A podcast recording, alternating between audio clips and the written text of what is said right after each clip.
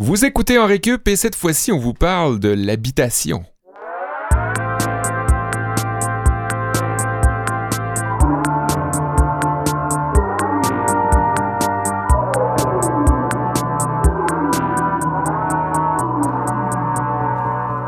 Bienvenue en Récup, l'émission qui essaye le plus possible d'être collé à l'actualité. Et peut-être que vous nous écoutez aujourd'hui soit en direct à CISM ou à Canalem ou encore en balado en train de faire vos boîtes en prévision des déménagements habituels du 1er juillet prochain ou avant, on l'espère ou en tout cas on vous le souhaite. Pour cette raison, cette émission sera dédiée exclusivement au thème de l'habitation et des logements. Et comme à l'habitude, mes deux camarades de classe sont à mes côtés, à commencer par la voix que vous venez tout juste d'entendre, c'est-à-dire la voix soyeuse de Sébastien Blondeau.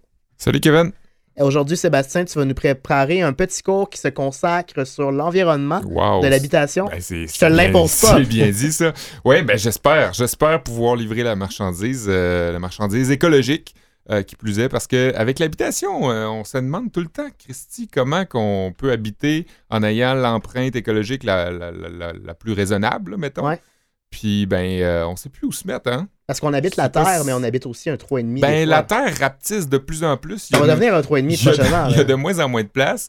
Puis, ben, comment faire pour ne pas déranger euh, ses voisins euh, les ours Uh-huh. et ses voisines les hirondelles? Ben, euh, on va, on va, je vais essayer de, de trouver des options euh, pour vous autres. euh, En, fin de, en fin de journée en aujourd'hui. fin de journée, à travers un petit cours que je nommerai environnement. De ton côté, Séba- euh, Olivier, dis une question qu'on n'avait pas le choix d'aborder de front aujourd'hui. Question économique. Salut Kev, comment ça va? non, moi, je rentre droit au sujet. Je suis désolé, fuck les Pas de temps à politesses. perdre aujourd'hui. OK, alors Seb euh, euh, et Kevin. Kev, euh, je, je m'adresse à vous deux. Aujourd'hui, je parle de hum, la crise du logement qui sévit en ce moment à Montréal. Là, si vous êtes en train de faire vos boîtes, justement, ben tant mieux, vous êtes dans les chanceux qui ont pu se trouver quelque Oui. chose euh, cette année parce que c'est pas facile.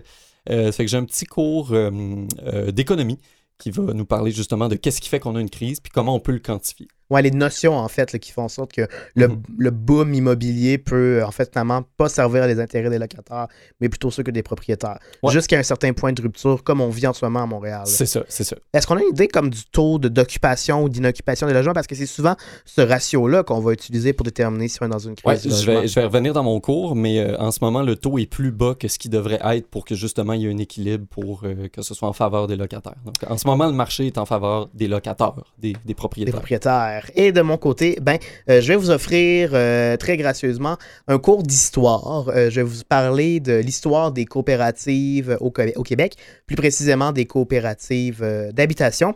Et comme à l'habitude, en milieu de cours, on va avoir un cours donné par des invités. Mhm. Et cette fois-ci, ce sera des invités au pluriel. Ça fait longtemps qu'on n'a pas Ouais. eu deux professeurs Une invités. paire d'invités. euh, Super content, moi aussi. euh, c'est super cool. ouais, ça, ça, ça va donner plusieurs angles euh, au sujet. là. La dernière fois, je pense que c'était comme notre premier C'était cours. notre tout premier cours Black sur Friday. le Black Friday. Oui. alors qu'on avait deux, euh, deux enseignants. Aujourd'hui, on a deux enseignantes qui plus est euh, avec nous. Une ergothérapeute, tout d'abord, euh, Christine qui est avec nous. Bonjour Christine. Allô? Christine Magnan, donc Oui. ergothérapeute euh, de formation Ouais. dans un CLSC au Québec, à Montréal. À Montréal, oui.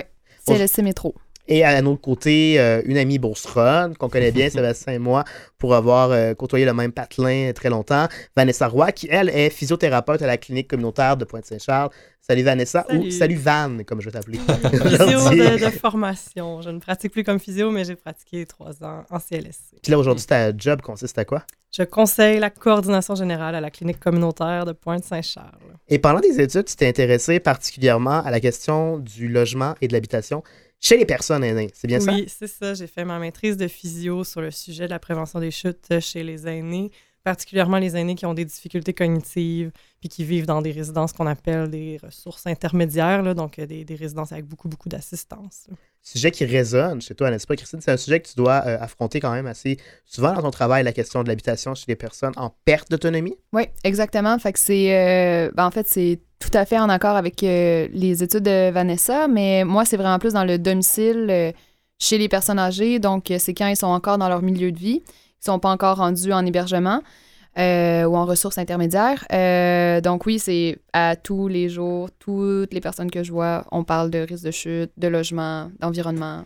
Et c'est donc dire que c'est à toi qui revient souvent la lourde tâche de d'amorcer le dialogue avec une personne âgée, de lui dire ben, peut-être que ton domicile actuel n'est pas tant adapté à des besoins, puis que tu devrais éventuellement déménager vers une ressource plus adaptée? Ça revient pas toujours à moi comme tel. C'est sûr que c'est un, un sujet qui est comme sous-jacent à ma pratique puis à- au mandat du CLSC, mais en fait, nous, c'est plus le côté inverse qu'on va, qu'on va, qu'on va mettre de l'avant. Ça va être comment est-ce qu'on peut vous garder à domicile Mhm. de façon sécuritaire, En adaptant. en adaptant le Le logement. logement. pour mon point de vue ergo, mais aussi plus en général pour euh, mettre des services en place puis euh, assurer un support auxiliaire avec euh, des auxiliaires à domicile là, qui font un job extraordinaire pour permettre à des personnes en perte d'autonomie de rester à la maison. Fait que un gros travail d'équipe là, euh, sur C'est pluridisciplinaire. Ah c'est ouais, pour ça qu'on voulait avoir deux spécialistes. pas le choix.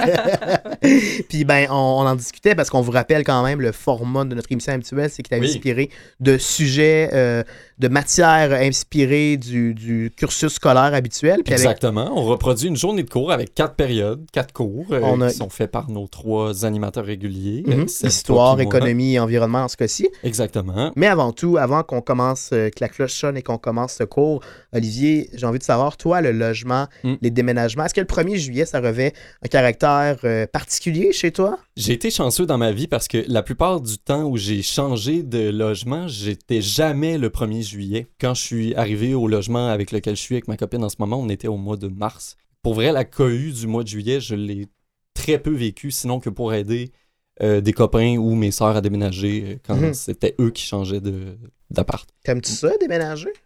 Euh, J'aime ça quand toujours- c'est fait. Ah, hein? il y a- ben, y a un plaisir à recevoir des gens pour aider à déménager. Genre, quand on a déménagé avec Esther, ma copine, Ouais. tout était prêt, on savait qu'on était rodé, ça y est allé au toast. là. Tout Et- était vraiment euh, bien euh, Mais coordonné. t'as t'as déménagé genre six fois dans les cinq dernières années, puis tu m'as jamais invité à venir t'aider à déménager? Ben, j'avais j'avais assez de bras, Kev. c'est ça? T'es prochain sur ma liste. mais- si si jamais tu déménages au rez-de-chaussée, la personne en fauteuil roulant que je suis viendra t'aider avec le plus grand plaisir. Clairement. Je me rappelle de t'avoir aidé un petit peu à un moment donné, avant que tu arrives dans ton appart actuel. En écoutant le hockey euh, Kings, de, euh, Je pense qu'on finale- écoutait les séries. Ouais. Ouais, c'était le- pendant un match de finale de la Coupe Stanley On des a fait Kings. des armoires de cuisine. Ouais, parce que je pouvais pas y accéder. Ben non, ben non. Toi, Sébastien, est-ce que déménager, euh, ça fait partie de tes plaisirs? Dans la vie? Parce que Ah oui, un toujours- malsain plaisir. C'est vrai? Ben non. Non? Mais il y a y qui aiment personne ça. qui aime ça. Ben, tu sais, si tu tournes une page dans ta vie, t'amorces un nouveau Ouais. chapitre, puis toi, t'as étudié en littérature.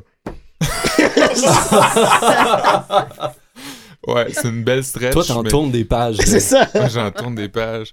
Euh, ouais, ben, c'est vrai que c'est le fun d'arriver dans un nouveau logement. C'est vrai que c'est le fun d'avoir des nouveaux lieux à, à conquérir, Mhm. si je peux euh, m'exprimer C'est ainsi. le petit Napoléon en toi qui parle. Euh, mais, mais en même temps, c'est tellement chiant c'est de. stressant. Ben, surtout de défaire des boîtes qu'on vient de faire. Mhm. Moi, c'est surtout ça, là. Euh, J'avoue que c'est. tu viens d'accomplir quelque chose, puis là, tu, le- tu, tu le décomplis.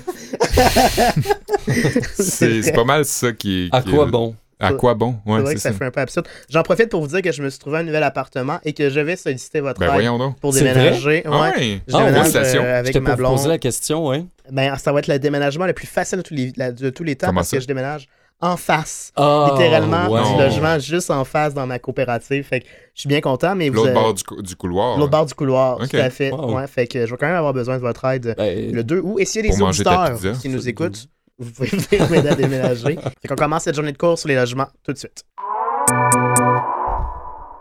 Hey, c'est moi qui commence euh, cette journée-là avec euh, un cours d'économie. On n'y échappe pas, hein, le logement, ça coûte des sous. Tu es en train de penser à l'argent, toi aussi. Euh, je suis je suis un gars proche de ces scènes, qu'est-ce que tu veux? À la télé, là. Bon, une des choses qui m'énerve le plus, mais qui me fait aussi beaucoup rire dans les chroniques d'émissions d'affaires publiques ou les téléjournaux, c'est quand l'introduction visuelle ou le décor est composé d'un champ lexical, avec des mots reliés au thème qui flottent un peu partout. Vous voyez Oui, un peu... ouais, euh, Un nuage de mots, comme on Ouais, dit. un nuage de mots. là. Je- évidemment, là, on est à la radio, mais je suis certain qu'avec euh, ce que j'ai préparé, euh, vous allez voir ce que je veux dire avec ce tout nouveau thème du cours d'économie. Impôts, Épargne, placement, hypothèque, taxes, dollars, marché, intérêt, bourse, obligations, actions, économie.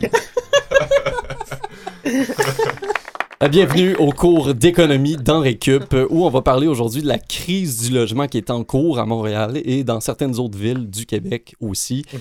Euh, ben, vous êtes peut-être en train vous-même de chercher un appartement ou si vous êtes comme Kevin, euh, chanceux avec euh, ta copine, vous avez trouvé.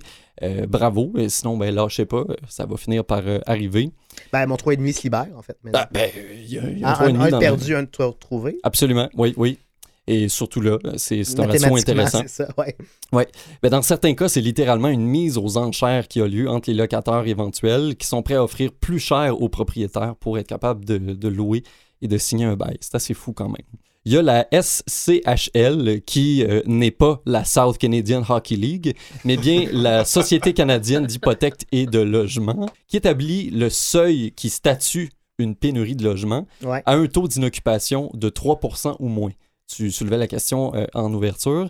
En gros, si plus de 3% des logements d'une ville sont vacants, c'est jugé correct pour les citoyens.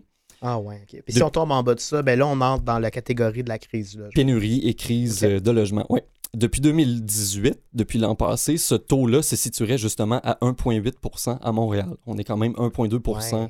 euh, dans le rouge, si on veut, de ce côté-là. Et dans un article de la presse canadienne qui est paru dans Le Devoir du 10 juin dernier, euh, les économistes de la SCHL mettent plusieurs facteurs dans le panier de responsabilité de la crise qui sévit actuellement. Il y a l'arrivée de plusieurs résidents non permanents, comme des travailleurs temporaires, des étudiants étrangers ou des réfugiés. Euh, il y a les millennials, notre génération, qui retarde un peu l'achat de condos ou de maisons, qui restent Ouais. en appartement un peu plus longtemps. Et les retraités qui vendent leur maison pour reprendre un appartement, c'est un des facteurs qui est mis en cause aussi. D'ailleurs, on va pouvoir en parler avec nos deux invités. Parce Absolument. qu'effectivement, c'est un phénomène, j'imagine, que vous observez aussi, Christine. Mhm. Oui, oui, tout le temps. De réduire de dimension. Que de passer Ouais. de la maison à un condo ou un appartement. C'est ça, quand Ouais. les enfants s'en vont, puis qu'on est un petit peu moins fonctionnel, euh, Ouais. c'est un phénomène que- qui se voit souvent. Parce que c'est moins de gestion, on imagine. Ouais, aussi. Puis aussi, des fois, c'est pour trouver quelque chose de plus sécuritaire Ah ah. au premier niveau, euh, qui s'adapte mieux. Moins d'escalier. Ouais, la salle de bain est trop étroite. Il faut qu'on trouve un autre endroit pour pouvoir adapter une salle de bain qui a de Mhm. l'allure. Ou tout simplement, si tu peux plus faire l'entretien, les rénovations, couper le gazon, ben vendre la maison puis louer un condo. Ça peut, Beaucoup moins ça de peut job. devenir avantageux. Ouais, Hmm, c'est ouais, ça. c'est un facteur inté- intéressant. Ce que j'aime pas de la liste qu'ils donne, c'est que je trouve qu'il faut éviter de mettre ça sur le dos de certains groupes la population. Euh, si ces facteurs-là sont là, tels qu'ils sont listés, c'est parce qu'il y a un contexte bien plus large autour de ça qui fait que des familles ou des ménages n'ont pas accès à une propriété ou un logement abordable, par exemple. Euh, justement, l'article relate aussi l'avis d'une organisatrice communautaire, d'un organisme avec euh, un acronyme pas piqué des verres, je vous dirais, le projet d'organisation populaire d'information et de regroupement, le POPIR.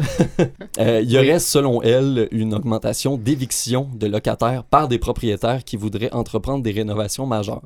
Et c'est du moins ce que ces propriétaires-là prétendent, mais ils agiraient plutôt de cette façon-là pour contourner les lois sur les expulsions et l'augmentation du coût de loyer. Euh, je suis allé explorer le site de la Régie du logement du Québec pour en savoir un peu plus. Faut savoir que chaque année, la Régie établit des valeurs de pourcentage qui aident les propriétaires à calculer le pourcentage raisonnable d'augmentation du coût du loyer Mhm. qu'ils peuvent imposer à leurs locataires. Il y a différents facteurs comme les taxes municipales, le type de chauffage dans l'immeuble et les rénovations, justement, qui vont justifier une hausse plus ou moins élevée. Généralement, là, ça semble tourner autour de 2 à 4% d'augmentation. Mais ça, c'est suggéré. C'est pas encadré par une loi. C'est que un- toute une pondération, il y a comme un formulaire en ligne qu'un propriétaire peut remplir avec ses dépenses de l'année, puis le système de la régie va lui proposer un pourcentage ou une fourchette. là. Je ne l'ai Ouais. pas fait parce que je ne possède propriétaire. pas de bloc. Mais ça reste une suggestion. Un propriétaire pourrait dire ben là, moi, il y a tellement de monde qui demande le, mon logement que je pourrais l'augmenter. Je ne sais pas jusqu'à quel point les propriétaires peuvent augmenter euh, sans que ça, ça soit que ça ait plus de bon Ouais. sens. Là. Mais ça s'inscrit quand même dans le jeu de l'offre et la demande. Oui, exactement. C'est sûr que là, en ce moment, comme on le disait, il y a des locataires qui sont comme Hey, votre appart est vraiment beau. On vous offre 20 de, par mois de plus Ouais. si vous nous signez nous. Soit c'est les propriétaires qui vont demander plus d'argent ou encore très insidieusement va dire ben moi je veux pas de chien, je veux pas de chat, je veux Exactement. pas d'enfants, je veux pas d'étudiants. C'est très que- facile d'imposer des critères à ce moment-là aussi. Ouais. C'est une forme de, de filtre pour Ouais. eux aussi. Ouais. Et dans le cas des contournements de loi, ben c'est ça, les propriétaires pourraient éventuellement aller chercher une augmentation supérieure. La pratique malhonnête euh, que, que ça consiste, c'est même fait donner un nom récemment. On parle de rénoviction par euh, mot valise pour qualifier Mhm. cette pratique-là. Il y a beaucoup de propriétaires qui choisissent aussi de laisser un loyer vacant ou de le louer sur Airbnb pendant un bon bout de temps pour se graisser la patte ensuite en augmentant drastiquement son prix de location. La ville de Montréal a d'ailleurs modifié récemment euh, ses règlements par rapport à la résidence de tourisme dans Oui. lequel Airbnb fait partie, les gîtes aussi. Puis dans plusieurs arrondissements, les zones où ces résidences de tourisme-là euh, sont, sont- sont situées, ben, euh, ils sont limités. Donc, on ne peut pas s'installer n'importe où. On ne peut pas avoir un appartement sur Airbnb n'importe où sur l'île de Montréal non plus. Euh, L'inaction des gouvernements est en cause euh, dans une telle crise. J'ai puisé ça dans un texte écrit par Véronique Laplante, qui est porte-parole du Front d'action populaire en réaménagement urbain, le FRAPRU. C'est paru dans la presse le 26 avril dernier. Et selon elle, le gouvernement du Québec, en fait, avait créé un programme qui s'appelait Accès Logis Québec. Oui, Qui est un programme de financement qui aide la mise sur pied de logements sociaux, communautaires pour des ménages à revenus faibles ou modestes, ou pour des gens qui ont des besoins particuliers Mhm. aussi.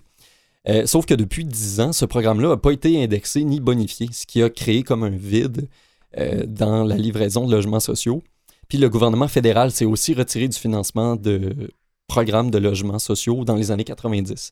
Donc là, il y a vraiment un manque à gagner depuis presque une vingtaine d'années euh, Ouais. sur les deux paliers de gouvernement. Le gouvernement libéral actuel sur le palier fédéral essaye de, de rattraper le, le temps perdu avec sa stratégie nationale sur le logement en Ouais. ce moment, où ce que chaque terrain excédentaire qui appartient au gouvernement fédéral, qui n'est pas utilisé, devrait normalement typiquement servir à construire des logements sociaux. Mhm. Mais c'est le cas, par exemple, du bassin Peel euh, en, en ce moment dans, dans le sud-ouest. Puis je sais que vous êtes deux résidentes, euh, mesdames, euh, du Mm. sud-ouest, fait que ça, ça, ça touche presque à votre juridiction, euh, qui devrait peut-être servir, ou on, on le pense avec les promoteurs immobiliers qui ont dans la mire ce terrain-là pour construire des terrains de baseball, mais dans la pointe Saint-Charles et autour, on veut vraiment que ça, ça serve à, à des logements sociaux. Tu en as entendu parler, Vanessa, je te vois opiner de la tête. Ben oui, tout à fait. Le- la table de concertation des organismes de Pointe-Saint-Charles, Action Gardien mène euh, des luttes en ce moment puis des représentations avec les organisateurs communautaires de la clinique euh, Pointe-Saint-Charles pour euh, justement là, que ça soit dédié en priorité à des logements sociaux. Ils ont fait une opération populaire d'aménagement, puis euh, ils continuent leur démarche là-dedans. là. C'est vraiment une priorité en ce moment. là. Plus que du baseball. J'aime- J'aimerais ça quand Je sais que c'est important le logement social, là, j'aimerais ça. En ce voir. moment, ce que j'entends dans la communauté de Pointe-Saint-Charles, c'est que c'est vraiment pas du tout une Une priorité. priorité, les Ah ouais, clairement. Non, même si Pointe-Saint-Charles est un quartier où le taux d'habitation euh, coop est le plus élevé Ouais. par population, là, c'est c'est encore des besoins in- Ouais. importants. Il y a un Mhm. certain Maslow qui vous donnerait raison quand on parle à la pyramide des besoins. là. Je pense qu'il Oui. vous donnerait raison. Le baseball est peut-être un petit peu plus haut dans la pyramide, oui, Ouais, ouais. clairement. Ben, euh, c'est c'est drôle que vous en parliez parce que justement, euh, des marchés comme ça, aux prises avec des problèmes d'immobilier, il n'y a pas juste à Montréal où ça arrive. Il y a d'autres grandes villes au Canada où c'est le cas, Toronto et Vancouver, évidemment, qui ont des marchés super chers. En 2016, par exemple, Vancouver a décidé de taxer les acheteurs étrangers de 15 sur leur achat de propriété dans le but de freiner la spéculation euh, financière et immobilière. Ça n'a pas trop fonctionné. Euh, C'est-à-dire qu'il y a beaucoup d'acheteurs étrangers qui achètent des condos puis qui les laissent vides pour tenter de les revendre plus cher ensuite à des acheteurs euh, quelques années après. Puis ça, ces, ça- ces acheteurs-là aussi euh, font bon jeu de Airbnb. C'est souvent beaucoup des acheteurs à l'étranger qui vont trouver que c'est plus rentable de louer Oui. à la pièce euh, au Airbnb. Là. Ce qu'on trouve avec des comme au centre-ville, les tours des Canadiens, c'est pas des acheteurs étrangers dans ce cas-ci, Ouais. mais les tours des Canadiens sont constitués surtout de touristes. là. Oui. C'est comme. Mais est-ce qu'ils sont complétés? Il y a des gens qui habitent. Il y en a quelques-unes, oui, pas toutes. Là, ouais. OK. Eh ben, euh, selon des experts de la ville de Montréal, la situation ici est beaucoup moins inquiétante et drastique qu'à Toronto puis Vancouver. La ville vient d'ailleurs d'instaurer un règlement qui force les promoteurs immobiliers à consacrer une partie de leur nouveau projet résidentiel à des logements sociaux, abordables et familiaux. T'en parlais Mm. justement. Et ça, c'est une première en Amérique du Nord quand même. Puis c'est tout récent, là, ça vient juste de passer. Mercredi dernier, la conférence Ouais. de presse. ouais. C'était vraiment. euh, on, on espère que ça aidera justement pour cette pénurie-là. C'est sûr que c'est difficile de dire quand la situation pourrait revenir à la normale. là. La dernière fois où il y avait eu une grosse crise comme ça, c'était euh, au début du nouveau millénaire, en 2002 puis 2003. Le taux d'inoccupation des logements de plusieurs villes du Québec était bien en dessous du seuil de 3% À Montréal, en 2002, le taux était à 0,7 Wow. d'inoccupation. Presque tout était plein. Puis en 2003, l'année d'après, c'était 1% Ça fait que la, la- la progression était très faible.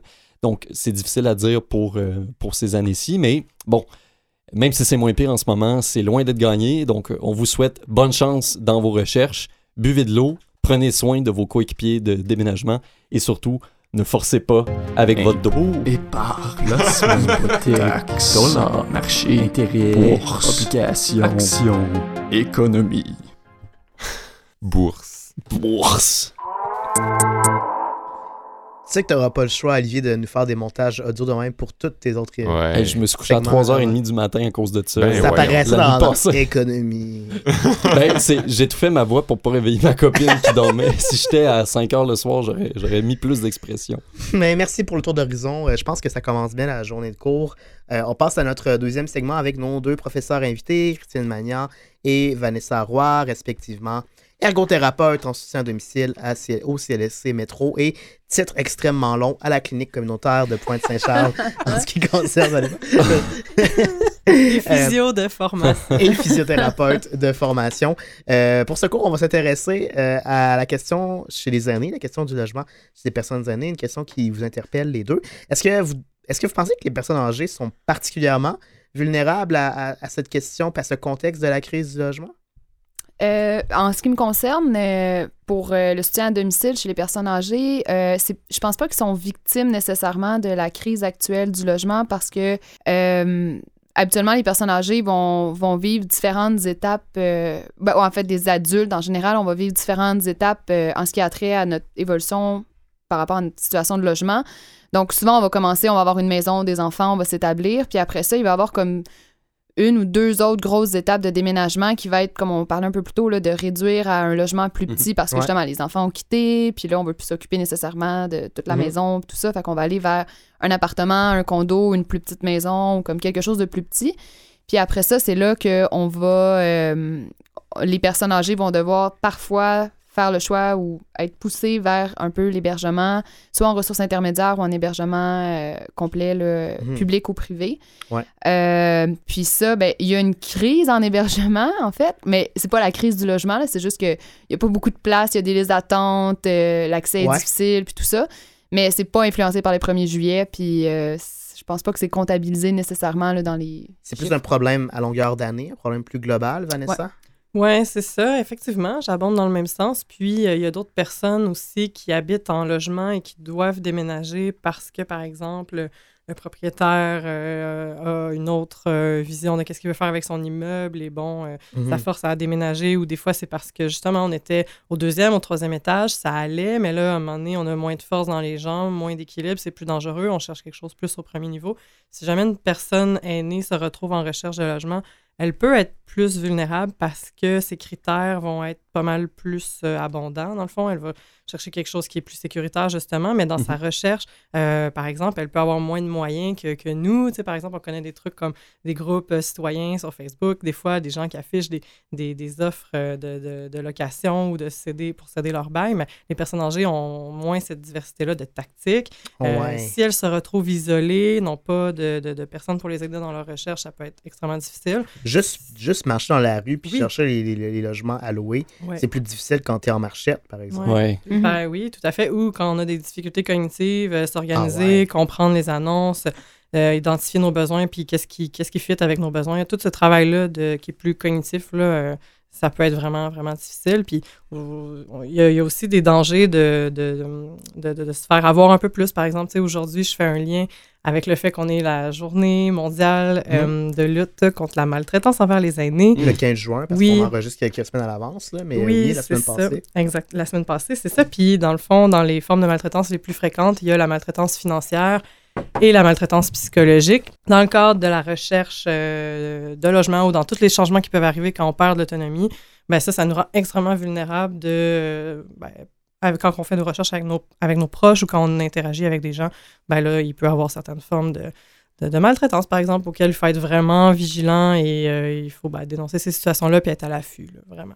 Le 14 juin plutôt et non le, et non le, le 15 juin que me glisse à l'oreille Sébastien. Il y a les questions de, de vigilance par rapport à la maltraitance, mais des fois, le, danger est, est- est juste environnemental avec des escaliers plus euh, qui deviennent périlleux à descendre, euh, avec une personne qui peut se retrouver du jour au lendemain en fauteuil roulant, n'a plus accès à, sa salle de bain, par exemple. Est-ce qu'on a une idée du pourcentage ou du nombre de personnes âgées qui, en ce moment, doivent vivre dans un milieu qui est non adéquat, non adapté à leurs besoins, faute d'alternatives? Moi, je ne connais pas la statistique comme telle. Je sais pas, si, Vanessa, as-tu plus de chiffres? Oui, oui. Ben, j'ai fait une petite mini-recherche rapide. Yeah. Au Québec, il y a à peu près 65 000 personnes qui se qualifient ou qui se considèrent comme étant besoin urgent de trouver une nouvelle place où Mm. habiter. là. 65 000 personnes. Quand même. Au. Québec, oui, c'est ça. Euh, puis c'est vraiment énorme. Ça peut être pour différentes raisons. Soit le logement n'est pas assez grand, par exemple pour une famille, ou vraiment ça fait plus l'affaire, euh, la Mhm. personne est trop à risque de tomber, par exemple, parce que l'architecture n'est pas adaptée, elle doit se trouver autre chose. Mhm. Ça peut être aussi que l'état du logement est vraiment. euh, et ça nécessite des réparations majeures, puis il faut vraiment. C'est c'est plus vivable. Mais dans ce cas-là, Christine, qu'est-ce qui fait en sorte que ces personnes-là persistent à rester dans un environnement qui est non adapté? Ben c'est ça. Dans le fond, je pense que souvent on se retrouve face à deux problèmes. Soit on a euh, la personne qui voudrait changer de logement, mais comme on l'expliquait un peu, là, qui, qui n'est pas en mesure de le faire, soit par euh, contrainte financière, contrainte. euh, Mhm. ça, peut être, ça peut être contrainte cognitive, comme le disait si bien Vanessa, parce que Dieu sait que c'est compliqué organiser un déménagement. là. Déjà, Ouais. se trouver quelque chose pour s'organiser. Ouais. Euh, fait que, tu sais, il y a la personne qui réalise que son logement est pas bien puis qui voudrait déménager. Mais souvent aussi, ce qu'on va avoir, c'est des personnes âgées qui veulent absolument demeurer à domicile. Puis c'est facile pour nous d'oublier ou de, de, de, de- ben, d'oublier à quel point le, le domicile peut être significatif pour une personne. Puis euh, en tant qu'enfant ou en tant que petit-enfant, on peut souvent se retrouver rapidement à vouloir pousser. Et là, quand tu parlais de maltraitance, je pense que ça peut aller un, légèrement ou moins fait. légèrement vers ça. là. Mhm. Mais on peut se retrouver à pousser des personnes âgées à vouloir déménager parce que nous, on craint pour leur sécurité, mais on n'est pas en mesure de saisir à quel point le domicile est important et significatif pour, euh, pour les personnes âgées. Donc, souvent, il y a des personnes, on- nous, on va les visiter à domicile. Moi, en tant que professionnel, je vais les visiter à, les visiter à domicile. Je vais dire, mon doux, ça n'a pas de bon sens. Les escaliers, ça y prend Ouais. une demi-heure à monter. Ils devraient s'en aller dans un logement. Ça serait comme premier étage, ça serait moins compliqué. Mais après ça, en discutant avec la personne, tu réalises que ben, elle est dans cette maison-là depuis 50 ans. Elle a- c- cette maison-là a vu grandir ses enfants. Ses petits-enfants la visitent à chaque fin de semaine. Son voisin, c'est son meilleur ami. il Puis vient le, des- domicile regorge de souvenirs puis d'éléments d'attachement vraiment Ouais. importants. Puis euh, ça peut nous paraître comme complètement insensé qu'il reste là, sauf que en- souvent, ce qui va se passer, c'est que ce, ce domicile-là qu'ils connaissent comme le fond de leur poche finit par être aussi en même temps le, le- le Just Right Challenge, tu sais, comme le, le- juste le bon niveau de défi pour eux, Pour stimuler? pour Pour- stimuler autant au Mhm. niveau cognitif qu'au niveau Je physique. comprends. Puis même si des fois on a l'impression que c'est vraiment sur la limite, ben si on les déménage, si on les retire de cet environnement-là, surtout avant qu'ils soient prêts à le faire, Ah, wow. on peut, on, ben c'est souvent corrélé avec une détérioration vraiment rapide de la condition. Je comprends quand Puis- on parle de- de- d'être actif. Oui. Si d'être actif, c'est juste de marcher de sa chambre à coucher au premier étage à la cuisine ou à la salle de bain au deuxième étage, c'est ça que ça représente être actif. Ouais. On veut pas perdre cet acquis-là, en fait. Non, parce que si tu rétrogrades dans quelque chose qui est vraiment beaucoup plus petit, ben les 50 pas que tu vas faire pour tes escaliers de la chambre à la salle de Mhm. bain, mettons, ben là tu vas passer à 10 pas. Fait que là, ton total de la journée, tu sais, au- va diminuer beaucoup. Puis, à plus de- en plus de ça, souvent, ce qui se passe, c'est que les personnes commencent à être désorientées dans leur environnement parce qu'ils reconnaissent plus la nuit quand ils se réveillent ou même durant le jour. Ils reconnaissent plus le nouveau logement. Fait qu'il y a beaucoup d'éléments dans le logement qui sont à considérer avant vraiment de vouloir nécessairement pousser une personne âgée au déménagement, tu sais. Mhm. Vraiment. Puis un autre aspect super important aussi, c'est, je le voyais par exemple en région, je travaillais au CLSC euh, à Saint-Georges avant, c'est que un aspect qui est important quand la personne habite dans son quartier ou dans sa municipalité, elle connaît son environnement, elle a ses activités routinières qu'elle fait régulièrement, ses, ses occupations, par exemple, euh, elle va jouer au quai à tous les lundis, donc elle a son réseau, elle est Ouais. comme enracinée là, puis le fait de devoir déménager, ça fait qu'elle elle peut perdre sa routine d'occupation significative pour elle, dans le fond Mhm. sa routine de choses qui sont importantes qu'elle fait comme activité. Puis ça, pour l'autonomie, pour la qualité de vie, c'est tellement majeur. C'est Mm. un des éléments, euh, la- le fait de sortir de chez soi, rencontrer du monde, avoir un réseau, c'est un des éléments qui est le plus important pour maintenir l'autonomie à long terme. Puis pour la prévention aussi de, la détérioration de la condition, des, personnes qui sont impliquées dans leur communauté ou qui ont qui, bénéficient d'un fort sentiment de communauté sont absolument des personnes qui vont qui vont maintenir un meilleur niveau de vie dans le temps. Beaucoup, plus, beaucoup plus longtemps, dans le fond, que des personnes qui sont plus isolées. Ou... Mhm. Maintenant, on comprend que c'est ça la priorité, le, le maintien à domicile, dans Mhm. le domicile qui, qui est privilégié par la personne concernée. Mais euh, est-ce qu'il y a des ressources? Est-ce qu'on peut parler? Est-ce que même, par exemple, je suis une personne en fauteuil roulant, je reçois chaque mois de l'aide pour le ménage en tant que personne en fauteuil roulant. Est-ce qu'il existe ce type de services-là qui sont offerts aux personnes âgées qui veulent rester à domicile plutôt que se retrouver en ressources intermédiaires ou pire encore? Ben, je dis pire encore, mais on connaît l'état des, des, des CHSLD. Ouais, c'est la mauvaise presse, mal- très malheureusement, parce que c'est c'est pas tous les centres d'hébergement, vraiment pas. là. Il y a des centres d'hébergement exceptionnels. là. Euh, mais oui, c'est ça. Il existe des ressources en- pour le maintien à domicile. Euh, c'est sûr que dernièrement, là, la hache a été passée dedans euh, plus qu'il faudrait. là.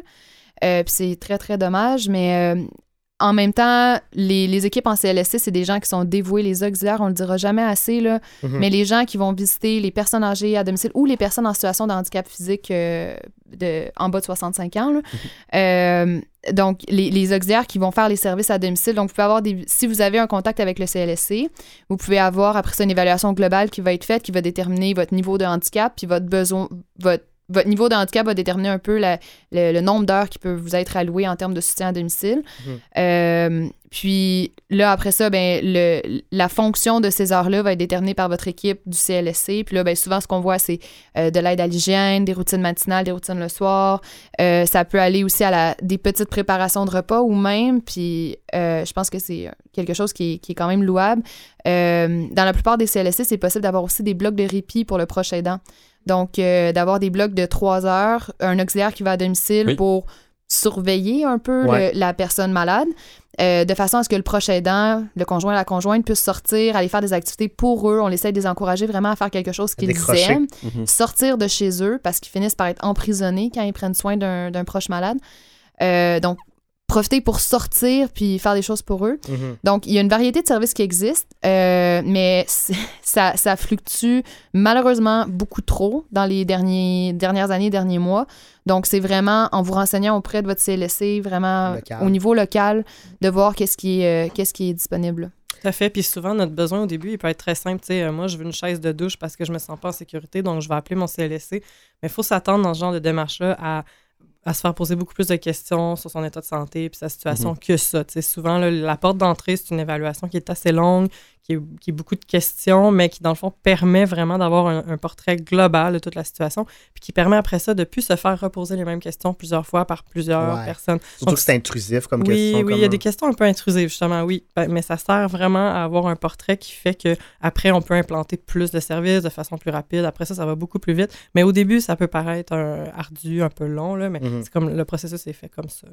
Puis est-ce que justement euh, le, le fait de poser plus de questions peut permettre d'aller chercher beaucoup plus de services que juste la chaise? On, on pensait avoir juste besoin d'une chaise, mais finalement, oups, euh, exactement. ben, tel ou tel service. C'est l'exemple d'un- d'une usagère en ce moment euh, où je travaille, là, c'est au CLSC, Clinique communautaire de Pointe-Saint-Charles, qui, elle, a le même de l'accompagnement pour aller faire une activité, euh, un loisir, dans le fond. là. Une personne qui l'accompagne pour aller faire une activité que euh, s'attendait peut-être pas nécessairement à voir ça au début. Donc, euh, Mhm. oui, là, vraiment, ça, ça sert à avoir plus de, de services. Ça peut aller jusqu'à euh, 40 heures de services par semaine, que moi, chez nous, euh, je sais pas dans ton CLSC, là, juste chez nous, certains usagers ont jusqu'à 40 heures de, de services. là. Après quoi, on domicile. considère que c'est plus rentable pour l'État de mettre la personne en, en CHSLD, Ouais, mais ça, c'est un autre dossier. Oui, là. Mais Ben- juste, si je peux me permettre, juste pour euh, normaliser, je pense que votre, votre clinique, c'est vraiment un modèle, un modèle à suivre en termes de soutien à domicile, mais c'est malheureusement pas la, la norme. euh, dans les dernières années, là, quand j'ai commencé il y a six ans, on parlait, on avait des plans de service de 35 heures, puis là, maintenant, la norme officiellement dans mon milieu de travail, c'est maximum 21 heures. Dans certains cas, on peut aller un peu plus haut. Il faut que ce soit vraiment justifié, mais euh, mais il y a beaucoup, le, le fardeau est beaucoup sur les, les intervenants à à défendre le- la situation du patient puis à, à argumenter sur le, le besoin réel. euh. Mhm. Cette variation-là Ouais. en CLSC, a- c'est un problème. Ça varie là. d'une- d'une- Ouais. C'est, mais c'est, géographique, do- c'est, c'est d'une tristesse absolue pour vrai. Vraiment. c'est- En terminant, euh, si je vous demandais euh, tous les deux à un, un ou deux exemples de trucs sur lesquels, si on a un grand-papa ou un grand-maman euh, en milieu euh, qui- qu'on considère être de moins en moins adéquat pour sa condition, sur quoi on devrait garder un œil euh, pour peut-être éventuellement ouvrir un dialogue avec ces personnes-là puis les emmener vers des ressources intermédiaires? C'est quoi les red flags qui pourraient se lever? Moi, ce que l'élément, je pense, qui, est souvent le plus parlant, ça va être un, un élément de négligence. Fait que négligence euh, au niveau de l'hygiène, négligence au niveau des, des habitudes de vie ou négligence au niveau du logement. Fait que si votre grand-maman, c'était quelqu'un qui avait toujours son appartement vraiment propre, puis là, coudonc, vous venez chez eux, puis c'est toujours Mhm. un peu tout croche, il y a de la poussière, la nourriture dans le frigidaire est passée date. Tu sais, des Mhm. fois, là, ça, ça peut être très, très riche d'aller faire un petit tour dans le frigidaire, checker la date de péremption Ouais. des fromages, là. Euh, puis, fait que- ou, ou que vous remarquez que ses vêtements sont salis, sont pas nettoyés comme il faut, tout ça. Fait que tout ce qui a trait à la négligence, ça va souvent être euh, un bon élément. ouais. indice. Ouais. Même Ouais. chose, Vanessa. Oui, tout à fait. Ou par exemple, elle refuse plus des invitations à venir à des soupers de famille, elle sort Mhm. moins, on la voit moins. Euh, ouais, elle dit plus souvent non à des opportunités de, de sortir de chez elle. là. Ça peut être un indice. là. Super intéressant. Merci Christine, merci Vanessa d'être venue aujourd'hui pour ce cours-ci. plaisir. Plaisir. On enchaîne avec un cours d'histoire. Tu en as fait mention un petit peu, Mhm. Olivier, la- l'annonce qui a été faite par la ville de Montréal le 12 juin dernier, qui souhaite augmenter la mixité de ces logements dans la ville pour Oui. des raisons euh, tout à fait logiques parce que à peu près toutes les études le confirment. En fait, pour qu'un quartier, une ville soit vivante, fonctionne, ça prend une mixité en, en termes de revenus des personnes, en termes de profil d'âge des Absolument. personnes. Sauf que c'est pas n'importe qui et tout le monde qui peut avoir accès à la propriété ou encore euh, même aux logements privés qui sont souvent difficiles euh, de- à- à payer. Donc la mixité peut prendre la forme peut prendre la forme de logements sociaux qui ont un coût abordable, plus facile euh, à payer pour faire contrepoids aux différents condos, aux immeubles privés, mais ça peut aussi prendre la forme de logements plus grands, par exemple pour des familles qui ont besoin d'un 5,5 ou d'un Ouais. 6,5 pour pouvoir continuer à vivre dans la métropole. Ou des fois, ça peut être des HLM, des OBNL ou des coopératives. Et il y a un système de coopérative qui est très fort au Québec depuis plus de 50 ans. Moi-même, je l'ai vu dans une coopérative et j'ai décidé de vous faire un petit cours d'histoire sur comment ce système de logement-là euh, s'est ancré au Québec au fil des années. Puis c'est pertinent dans le cas de la pénurie de logements que tu as mis euh, de l'avant euh, aujourd'hui dans ton cours et aussi dans le cas des personnes âgées. Mhm. Parce qu'une coopérative, c'est aussi fondé sur l'entraide des personnes. Donc, Ça doit aider à socialiser aussi, là, à se retrouver absolument. en groupe. Puis, euh, ça brise l'isolement. Et si jamais tu as de la difficulté à sortir tes poubelles, ben, tu peux toujours compter sur ton voisin mhm. qui va le faire. Donc, dès 2021, tous les projets immobiliers de plus de 5 logements euh, qui vont être construits vont devoir posséder un minimum de 20 de, loge- de logements sociaux ainsi qu'un pourcentage de logements familiaux abordables qui va varier d'un secteur à l'autre de l'île. Comme te dit Olivier, c'est une première euh, en Amérique en la matière à Montréal et ça va permettre l'avènement de davantage de coopératives sur l'île qui, oui, peuvent jouer un rôle de solution euh, important. Donc, les coopératives, comment c'est né? On connaît peut-être le projet euh, coopératif en tant que tel, de manière plus globale. On a peut-être déjà entendu parler en Bourges, je sais, Seb, que c'est bien populaire, les coopératives euh, agricoles, Mhm. Oui, Euh, la, la coop, là. co- la fameuse coop Aller à. Il y a toujours un silo, genre avec du grain. Très souvent. Ou encore l'autre exemple probant qui nous vient en tête, c'est certainement celui de Desjardins, ouais, des jardins. ouais. coopérative euh, financière. On a reçu la ristourne il n'y a pas longtemps. C'est vrai, oui. Et il y a aussi, bon, ce, ce- ce principe-là de coopération a fini par découler jusqu'à l'habitation, qui est encadré aujourd'hui au Québec par des via la loi sur les coopératives au niveau provincial. Et depuis 1998, il existe aussi la loi canadienne sur les coopératives. Bref, ça fonctionne comment, grosso modo? Ça repose sur le bon vouloir des locataires qui vont effectuer des tâches, qui vont veiller à créer un sentiment d'appartenance et de communauté avec ses voisins. Et en retour, en faisant différentes tâches, on obtient un tarif réduit sur son loyer. là. Ça Mhm. peut aller jusqu'à même 300 dollars, dépendamment Ah euh, la coopérative. Euh, fait que c'est vraiment une voie incontournable de la mixité et ça fait très longtemps au Québec euh, que ce système-là est en place. Même que j'étais curieux de. de- j'étais étonné de voir qu'il y en avait davantage et vraiment davantage au Québec par rapport au Canada. Au Canada, c'est seulement 1% du parc immobilier là, Hmm. des logements qui, qui est fondé sur ce système-là, alors qu'au Québec, c'est de 4 à 5% Fait que c'est de 4 à 5 fois plus populaire ici. Et c'est très francophone aussi comme méthode, même si c'est pas exclusif à ça. On en retrouve beaucoup en Belgique, en Suisse, en France et au Québec. Au Québec, ça a décollé pour la première fois en 1941 à Asbestos, donc dans les euh, cantons de l'Est, d'une manière à favoriser l'accès à la propriété. À l'époque, c'était un projet qui était appuyé et financé par l'Église euh, parce que c'était très, très compatible avec les valeurs catholiques fondées sur l'entraide, Mhm. l'aide mutuelle et, et tout ça. Sauf que cette première coopérative-là, à Asbestos, ça avait absolument rien à voir avec celle qu'on peut voir au- aujourd'hui à Montréal ou dans d'autres villes. C'était plus un regroupement d'ouvriers qui s'aidaient à tour de rôle pour construire des maisons. Donc, c'était vraiment une propriété. C'était pas une location. Fait que le temps bénévole qui était investi par chacun des membres dans la construction de la maison de son voisin était crédité Mhm. euh, sous forme de crédit heure et non pas sous forme de salaire. Et cette personne-là, une fois qu'elle avait accumulé 10, 20, 30 heures de travail donné pour faire la toiture ou autre, ben, recevait ces heures-là sous forme d'aide de ses voisins qui, à leur tour, venaient aider à construire les maisons.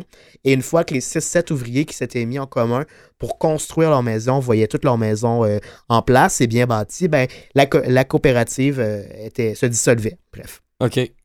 Ça, c'était jusqu'à ce que la coopérative évolue. On est d'entrée davantage dans un mode euh, qu'on appelle de location perpétuelle, de location et de propriété perpétuelle.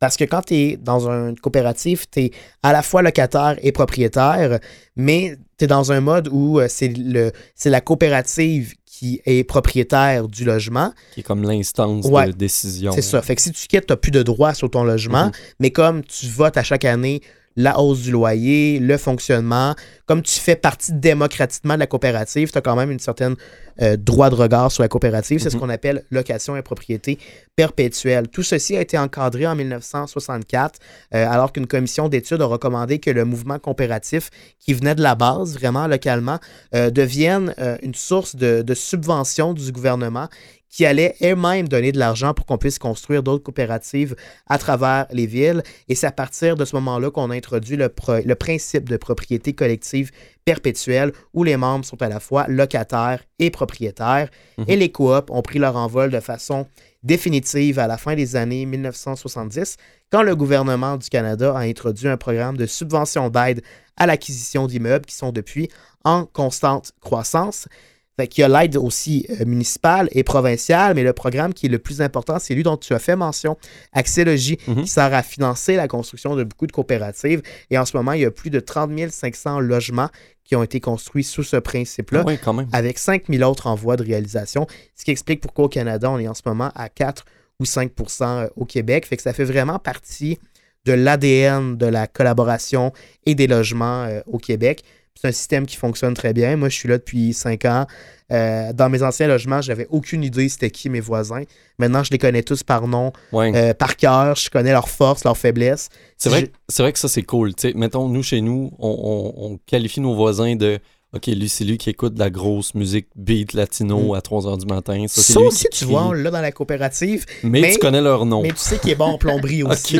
Fait que si jamais tu as besoin d'aide en plomberie, il peut venir te voir. Ça peut aider à faire passer le reste. C'est ça. Ça efface pas tous les désagréments de vivre en communauté parce qu'il y en a aussi beaucoup. Là. Ça peut te faire chier des fois d'aller en Assemblée générale pendant trois heures pour voter une augmentation de logement de 2,50. Mm. Mais c'est comme le prix à payer pour vivre dans un milieu euh, démocratique. Toi, Kevin, t'es, le, t'es lequel dans, dans ce gang-là? Euh, je suis le très très discret. Euh, je suis Ah, dans le comité. euh, ben, moi, j'aime, j'aime pas ça parce que je suis dans le comité participation de ma coopérative. Fait que c'est nous qui jouons un peu à la police, qui ont des fichiers Excel avec telle personne a effectivement Ah, participé, ouais. Ah, ouais. n'a pas participé, était à l'Assemblée générale 2013, mais pas Fait 2014. que personne t'aime dans le. Ben, à un moment donné, mes pneus se sont mis à dégonfler sur mon char. je me suis dit, y a-tu quelqu'un qui m'en veut dans la coop? Mais en même non. temps, c'est que tout le monde aime Kevin. Fait que, tu sais, c'est ça. à la limite, t'es neutre. Ouais, S'ils pas. t'aiment pas de ce côté-là, ils peuvent pas taillir sur le reste. Oui, Fait que, je joue d'un capital sympathie, je pense. euh, ben, tu- tout naturellement. Je pense tout que tu, tu joues pas la game. T'es pas hypocrite, je pense. À moins d'être, de- de- de- d'être opposant à NHL euh, sur Xbox, là, tu perds ton sang-froid. je parle puis- pas sans froid. Ben, c'est comme ça que la coop vote euh, dans l'immeuble à Kev. Ça se décide par des tournois d'NHL. Fait que je vous rappelle aussi la date, hein, si vous voulez m'aider à déménager Ouais. en nous, vous allez être Ouais. là. Ouais, ouais. Vanessa Christiane aussi. Euh, sans faute. Sans Moi, je vais vous dire de plier les genoux. Puis Oui. de, Pas se blesser. ouais, de garder le dos droit. Tout à fait. On va faire une petite séance d'échauffement au début là, pour être bien préparé. On le dira jamais assez. Ça- Contracter les abdos, plier les genoux, garder le dos droit. Respirer en forçant. Bloquez pas la respiration. Parfait, on est bien outillés. Oui, oui, grâce à notre ergo physio, euh, on devrait avoir euh, toute, un- toute une équipe pour, euh, pour ne pas. euh, Je pensais de dire qu'on devrait avoir à chaque émission une ergo et une physio. Juste pour répondre à toutes nos tâches. Juste pour être sûr ouais, qu'on se blesse pas. Pas une mauvaise idée. Pour ceux qui sont euh, qui ont été à l'écoute au début de l'émission, donc euh, vous savez que je fais un, un petit cours euh, sur l'environnement, du moins c'est là que je l'ai classé. Il y a une question qu'on me pose souvent. De quelle manière est-ce qu'on peut se loger, vivre notre vie, euh, puis avoir une empreinte écologique plus raisonnable? Euh, je l'ai dit en début d'émission. J'entends cette question-là dans mon quotidien, Kevin. Euh, les gens autour de moi me demandent souvent... Crimbin, mon gars, on vient qu'on le sait plus où est-ce qu'il faut se mettre? Par exemple, c'est quoi le best entre habiter un appartement ou ben donc une maison? Mhm. Hein? Ça, à chaque Oui. jour, on te pose la question. À chaque jour. Oui, c'est Kev, dans l'épisode sur la Formule 1, il y a Mm. deux, trois semaines, vous avez écouté ça, euh, disait que dans, son, dans, ton quotidien, tu entendais parler que les pilotes n'étaient pas des athlètes. Mais vous savez pas mon quotidien, vous savez pas quel genre de gens je fréquente. D'ailleurs, on a un extrait sonore, Mathieu, qui nous donne. Ça a arrêté. Parfait. Ah, t'as trouvé ton son de cricket! Merveilleux. ben, euh, pour les mettre un peu en opposition, l'appartement, techniquement, tu prends moins de place, c'est sûr. Hein? Logiquement, le bloc loge plus de gens au pied carré.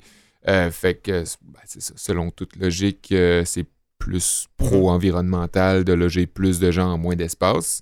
Mais en même temps, tu peux te retrouver à loger plein, plein, plein de monde en, en vraiment peu d'espace, mais tu te ramasses avec une grande et grosse tour de Babel. Mm. Puis là, ben, euh, t'empiètes sur la trajectoire des oiseaux, où ben, donc, tu fais de l'ombre aux, euh, aux habitats naturels de la faune environnante. Mhm. Euh, Peut-être que tu désorientes des insectes aussi, je sais pas, j'en ai aucune Mhm. idée. Mais Euh, tu dis ça un peu à la blague, mais les méga tours à New York Ben oui, en ce c'est moment font de l'ombre à Central Park, effectivement, puis c'est pas Ben oui. la végétation, c'est désastreux. Puis quand tu habites dans un bloc aussi, ben, tu décides plus ou moins, voire pas pantoute, de la façon dont tu consommes l'énergie. Genre Hydro-Québec, panneaux solaires, géothermie, tu aucune incidence là-dessus. Mhm. Euh, aussi les globes utilisés dans les couloirs, le système de chauffage, les matériaux utilisés pour la construction en tant que telle, Mhm. euh, Ouais, etc. Juste l'isolation même du, du bloc, si Ben vieux- oui. d'un vieux. Quand je suis arrivé ici à Montréal, c'était dégueulasse à quel point l'appart dans Eh. lequel j'étais à Rosemont était pas bien isolé. On payait des fortunes chaque mois pour payer l'hydro parce Mhm. que ça chauffait pas. Ben, ben, c'est plein de petites choses de même C'est des petits détails qui, auxquelles on pense pas. quand une maison bien entretenue, peuvent, au bout du compte, au bout de 20 ans, peut-être être plus C'est ça, rentable. tandis que dans une maison, ben, euh, ça, ça t'appartient, le, le terrain t'appartient, donc c'est pas mal toutes les décisions que tu peux prendre. Euh, selon le site de la Caisse des Jardins, une habitation écologique est une habitation saine, économe en ressources et en énergie, abordable, accessible à tous et caractérisée par sa durabilité. Pourquoi je cite euh, Desjardins? Parce que je suis membre, j'approche 30 ans, puis euh, j'arrête pas de recevoir des Christie de courriels pour m'inciter à investir vrai, dans hein? une maison. C'est vrai. hein. Ouais, ben c'est ça. Euh, puis euh, malgré que c'est rendu vraiment gossant, n'empêche qu'il faut leur donner qu'ils ciblent quand même bien leur clientèle. hein. Ah oui. Euh, J'appartiens à ma génération, euh, c'est pas pour rien, puis ils savent euh, où ce que je dépense, puis euh, qu'est-ce que je mange, puis tout ça. Fait que j'imagine qu'ils savent un peu c'est où que je m'en irais si j'achetais une maison. Fait que genre, je reçois des, des affaires qui sont euh, plus euh, pro-environnementales. J'imagine qu'ils essayent de m'amadouer. Est-ce que ça marche? non. Non? Tout- Ben, j'ai pas les finances pour ça, Kevin. Mais est-ce que éventuellement tu veux euh, accéder à la propriété ou t'aimes ça, je- je pense pas, je sais pas. t'aimes-tu la, la non Moi, j'aime bien la non-responsabilité. Ben, pour les raisons que je... Ouais, ben oui, il y a ça. Mais Ouais. pour les raisons que je viens de donner, le fait que tu décides pas Mhm. de comment tu comment ça consomme, comment Ouais. où ce que tu habites ça consomme. mais je, vais- on va voir, il y a des- d'autres options. Là. Ouais. Euh, je- J'y arrive. Pousser à l'extrême, cette idée-là là, d'habiter euh, écologiquement, ben, en amène plusieurs personnes à euh, construire des maisons miniatures Oui. la tiny house euh, qu'on appelle en anglais, parce que tout est en anglais à cette heure, euh, prend très peu de place, d'autant plus que selon le modèle de base, on la fait sur un trailer, fait qu'on peut la déplacer, Ouais. tout dépendant. Euh, donc c'est un, c'est un habitat nomade. Puis Hmm. ben, on la construit comme on veut, avec les matériaux qu'on veut. Euh, ça consomme forcément moins d'énergie, étant donné que c'est petit. Puis en tant que citoyen, on consomme moins aussi parce que ben, le rangement là-dedans, il faut dire que c'est calculé au Tout est optimisé. centimètre Ouais. euh, près. Euh, puis ben c'est ça, n'ayant pas d'espace pour entreposer nos shit, ben euh, on est obligé de pas trop consommer. Mais on peut peut-être être claustrophobe, donc ça peut peut-être être moins tentant dans ce temps-là d'aller se foutre dans un dans- entre quatre murs, là, puis de vivre là. Fait que, ben, euh, il y a une autre option, les écoquartiers. Euh, c'est comme des appartements, mais avec un nombre raisonnable de logements, étalés de façon à ne pas nuire à aucun écosystème ou, du moins euh, le moins possible. Puis, ben, aménager aussi de sorte qu'on y vive en communauté. Ça encourage le partage. Il y, a, des terrains même partagés, souvent des parcs, des voies pi- piétonnières plutôt, que des, routes. Mhm. Une incitation au déplacement en vélo puis à pied et en transport en commun. C'est surtout un modèle français ou européen. c'est très non? populaire en France et en, en Allemagne. Puis j'ai pas vu qu'à La Salle, je me retourne de côté de mes deux experts du sud-ouest de Montréal, là, mais il me semble que La Salle, il y avait un projet à ce niveau-là. Est-ce que ça dit quoi, Christine? Mon expertise s'arrête S'arrête à euh, Verdun. au Douglas, pour vrai. Il n'y a rien après, pour vrai, je m'excuse. Moi, c'est que Pointe-Saint-Charles et Verdun aussi. Je suis pas au courant. On est Ah, tellement fermés, c'est terrible, je m'excuse. C'est correct, mais oui, je pense qu'à La Salle, il y avait un projet d'éco-quartier qui s'inspirait de la France. Ouais, ben, je sais qu'il y en a un à Rosemont. OK. Puis, je pense à Pointe-Saint-Charles, mais je suis pas sûr. Euh, mais je sais qu'il y en a un à Rosemont. Puis, ça, ça encourage aussi le communautaire puis l'accessibilité, euh, parce que de la Mhm. manière que c'est aménagé, l'urbanisme. euh, donc, un tas de trucs quand même assez alléchants. On vise vraiment à réduire la consommation d'énergie, la consommation de l'eau, puis de réduire la production des déchets en, en- en optimisant le tout. Mhm. C'est possible aussi qu'il y ait des services euh, spéciaux dans les écoquartiers pour encourager les gens à y vivre. Peut-être que ça pourrait t'intéresser, Kev. Je sais pas. euh, je sais que tu cherches toujours à optimiser ton, ton habitat. Tu, tu viens de, tu viens de dire que tu Mhm. avais déménagé ailleurs pour encore pour mieux, pour plus grand, Pour j'imagine. plus grand, ouais. Ouais. Euh, Ben, la coopérative, pour vrai, offre une option écologique quand même intéressante dans le sens où on vote nos dépensements, nos, euh, nos achats, ah euh, ouais, par hein. exemple, de, de En groupe. lumière dans le groupe, effectivement. Euh, on a des tarifs de groupe pour acheter dans certains euh, organismes locaux et communautaires, ce qui favorise aussi l'environnement. Ben oui. Puis il y a souvent des jardins euh, qui. Ben, nous, on a un jardin communautaire à l'intérieur même de la cour où on peut faire pousser nos tomates et tout ça et s'entraider. Fait que les coopératives vont aussi dans, abordent un peu dans le même sens aussi. Ouais. Ben, Quand on n'a pas accès à la propriété, c'est une autre manière de contrôler un peu son empreinte C'est environnementale. un peu à mi-chemin. ouais. Ouais. Et effectivement, j'ai recherché, et dans la Chine, en fait, il y a des projets Ah. d'éco-quartier, et non pas la salle, la deux Chine. arrondissements euh, voisins. Merci. C'est une belle journée de cours qui donne le goût de déménager. Ouais, mais moi, je suis pas, moi, moi, je suis pas fâché de rester chez moi, mais ça va me faire plaisir d'aller vous aider à transporter vos affaires. J'espère. Ouais, il va y avoir de la pizza, j'imagine. Ben ouais. Et... Je sais fret. Je pense que j'ai de quoi ce jour-là, je suis désolé. Ben, c'était une belle journée de cours aujourd'hui. On en a appris plus euh, sur les logements. Fort agréable. Est-ce que tu as appris quelque chose aujourd'hui, Olivier? Oui, ben toute, le- toute la, la gestion de la coopérative, euh, je savais un peu comment ça fonctionnait, mais là, de, de ce que tu nous as dit, euh, Ouais. je vois un peu plus comment ça fonctionne. Puis c'est vrai que c'est le fun. Euh, ça implique un peu de temps puis de Ouais. d'implication, justement. Puis il y a mais des même- désagréments aussi dans le sens où tu te sens toujours un petit peu surveillé de genre, t'as-tu fait tes Mm. deux heures de travail ce Mais, mois-ci? mais à quelque mais- part, ça peut justement peut-être aider à garder un environnement sain parce que Mhm. euh, ça dépend beaucoup de c'est quoi le locataire que tu as à côté Ouais. de toi. Nous, avant, on avait un voisin très tranquille. Maintenant, ça brasse un peu plus. Si on avait une coopérative, peut-être que ces gens-là se tiendraient un petit peu plus, sachant que tout le monde est justement Juste. euh, dans Mhm. la même équipe pour Mhm. que tout euh, fonctionne bien. Mhm. Puis toi, Seb, est-ce que. Moi, j'ai, moi, j'ai trouvé intéressant euh, le bout où ce qu'on disait que euh, les personnes âgées qui étaient accommodées à un, un environnement euh, pouvaient euh, tirer ça à leur avantage. Puis ça m'a fait penser probablement que c'est pour ça que la reine Elisabeth II est aussi vieille, c'est parce que ça fait si longtemps qu'elle habite à la même place, elle est née quasiment là, tu sais. Ouais. Fait que peut-être que c'est Puis il y pour en ça. a hein. des escaliers à Buckingham Il y en Palace. a. Ouais. Si, Là, là. ben oui. Ça, c'est vraiment, vraiment juste le bon niveau de défi. Là. C'est parfait. Ouais, c'est ça. Puis aussi, je dirais peut-être comme le poids de sa couronne. Ah, Ça aussi. Elle doit vraiment avoir une colonne vertébrale de feu. Là. Ah ouais, c'est ça sûr. doit être malade. tous les chapeaux aussi qu'elle porte. Ouais. Ben, ce qu'on sait pas, c'est qu'elle a une couronne en dessous de ses chapeaux, c'est pour ça. vrai, euh, c'est vrai. C'est peut-être pour ça. Ce qui nous amène à notre sujet la semaine prochaine, la monarchie qu'on va aborder de fond. c'est pas vrai. ça serait le fun. Ben, une prochaine fois, clairement, à garder en tête. La euh, monarchie, C'est un sujet ouais. qui est intéressant aussi. là. Vous, est-ce que vous avez aimé votre première expérience en récup, euh, Christine et, Vania- et Vanessa? Oui, vraiment. Oui, c'était vraiment cool. Est-ce Merci. que vous avez appris des choses? Parce que c'est un peu ça le principe de notre émission. Ben oui. Oui, oui, j'ai appris que. ben, je savais qu'au Québec, on était meilleur en coop, mais je savais pas les chiffres. à 5 fois meilleur. C'est C'est quand Tu même, l'as retenu? euh, c'est quand même Ouais. fou, hein. Toi aussi? Ouais, ben la, la coop, je suis un peu familière avec euh, à cause de ma pratique, mais euh, le, le premier segment sur la, la crise du logement puis tout ça, c'était les, les chiffres, c'était impressionnant, puis euh, c'est quand même dommage de dire qu'on est rendu là, Mhm. puis que il y a pas tant que ça, tu sais, il y a des choses qui sont faites, mais Mhm. peut-être pas autant que l'état de crise dans lequel on est là. On a appris aussi que c'était à Pointe-Saint-Charles qu'il ne devrait pas y avoir de baseball, mais y avoir du logement social. Ben, on l'espère parce que c'est l'objectif dans Récup d'apprendre des choses. Si vous avez cet auditeur et vous avez appris des choses, on vous invite à nous écrire parce que d'ailleurs, il y a des gens qui nous ont écrit la semaine passée. Il y a des gens qui nous ont écrit, puis euh, je voulais leur faire un petit coucou parce que c'est le fun. Euh, On vous demandait cette semaine sur nos stories Instagram, c'était quoi votre odeur préférée? L- L'épisode de la semaine passée, on parlait des odeurs.